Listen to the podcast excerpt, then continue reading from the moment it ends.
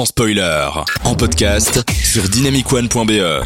Vous écoutez sans spoiler jusqu'à 22h avec Antonin et son équipe sur Dynamic One. Je vous ai parlé avant l'émission de cette chronique qui était Le temps d'un album, qui est, euh, qui est, qui est en gros un concept, euh, une chronique où le temps d'un album, je vous présente régulièrement un, un album que j'ai vu passer, accessoirement qui m'a plu, et surtout qui raconte une histoire, car souvent les créateurs ou les créatrices en interview disent que ça s'écoute comme un film, ça se construit comme ça, et euh, c'est fait d'autant plus intéressant qu'on peut écouter l'album comme un vinyle de A à Z, ou dans Sans Spoiler tous les lundis soirs à 20h. Ouh là là. Euh, je vais vous parler d'un album que j'ai beaucoup poncé en 2010 alors euh, qu'ils viennent d'avoir un véritable succès depuis 10 ans et qu'ils montrent enfin un peu leur visage. Damon Albarn et Jamie Hurrett sortent Plastic Beach, le troisième album de Gorillaz. Est-ce que ça évoque quelque chose à quelqu'un cet album? Pas Plastic Beach. vraiment. Ça ne vous dit rien Non, non, non. Vous êtes sûr On écoutait les mêmes choses quand on était. Je sais pas. Alors, euh, troisième album non moins culte avec les personnages de 2D, Murdoch, Noodle et les autres personnages imaginaires. À la base nommé Carousel, ce projet veut surtout un projet collectif. Euh, voilà la recette les gars, vous prenez des personnages de dessin animé dans votre tête et on voit pas votre gueule et vous avez un méga succès.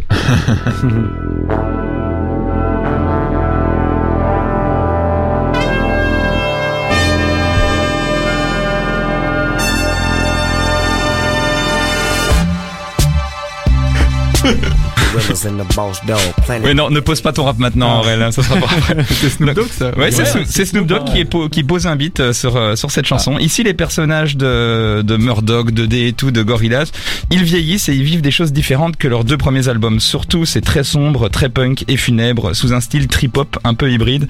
Les membres de Gorillaz proposent ici une véritable histoire au travers de morceaux de l'album, avec des featuring comme euh, Little Dragon, Snoop Dogg, Mos Def, Bobby Womack, De La Soul, Lou Reed, et j'en passe. On passe d'une musique orchestrale à du rock planant ou du hip-hop assez fun, toujours en lien avec une petite île dans laquelle les personnages habitent et qui s'appelle Plastic Beach. Oh.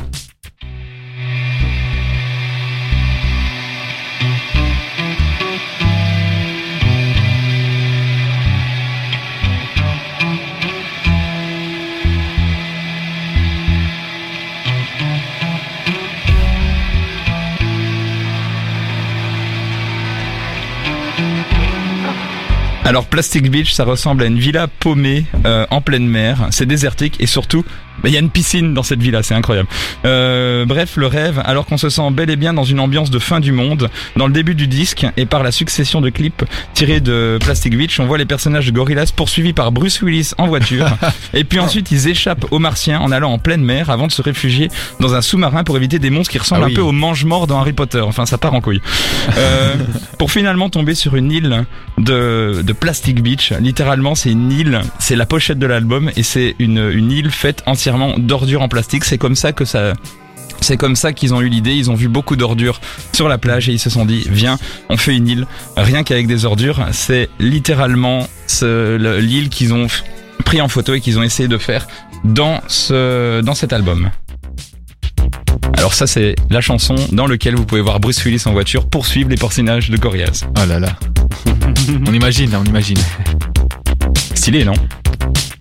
Lourd. Cette chanson s'appelle Stylo. Alors il y a plein de petites surprises dans cet album, vous allez vraiment euh, être complètement surpris. Damon Albarn, il a annoncé en interview euh, qu'il voulait qu'on sente une ambiance un peu pesante dans cet album, c'est-à-dire euh, que ce soit un peu l'hymne de la fin du monde. Dix ans plus tard, en 2021, on peut encore dire qu'il y a des choses qui font écho avec cet album. Avec Jamie, Damon Albarn voulait créer un univers. Les visuels de l'album sont d'ailleurs à tomber par terre et il y a des brides d'histoire sans forcément raconter un fil rouge de chanson en chanson. C'est plutôt comme si on vous donnait des éléments qui se révèlent dans les paroles et dans les clips, la découverte de l'île, la récurrence de certains personnages, et ça laisse à l'auditeur le choix de composer ou de créer sa propre histoire, comme si vous aviez les outils pour imaginer quelle serait votre fin du monde. Alors serez-vous prêt à sauter le pas? Au final, c'est un album majeur de Gorillaz. Si on salue l'audace des différents styles, on regrette peut-être un peu qu'il y ait beaucoup de boîtes à rythme. Ça rend l'expérience un petit peu cheap par moment, mais ça n'enlève pas à la globalité euh, sa saveur. Et tout ça avec un goût quand même, euh, un goût quand même où vous pouvez euh, avoir vous-même goûté à l'apocalypse. Alors, je vais vous laisser avec une chanson que j'aime beaucoup de l'album qui s'appelle Melancholy Hill, qui est euh, qui est un petit peu euh, le moment où l'album vire dans un autre style, le moment où le où on va plus dans les profondeurs littéralement d'ailleurs parce que dans le clip ils sont dans une sorte de, de sous-marin et ils vont en mer et t'as tous les personnages, tous les featuring de l'album comme Snoop Dogg et d'autres personnages qui sont littéralement mis en dessin animé avec les personnages de Gorillaz. On peut vraiment dire que, que l'univers explose à ce moment-là et c'est d'ailleurs dans cette chanson-là qu'ils découvrent le, le- la fameuse Plastic Beach. Donc on se laisse avec On Melancholy Hill et puis ensuite ce sera Take. C'était Plastic Beach et je vous recommande de l'écouter même dix ans après. Vous êtes sur Sans Spoiler. Merci d'être avec nous. À tout de suite.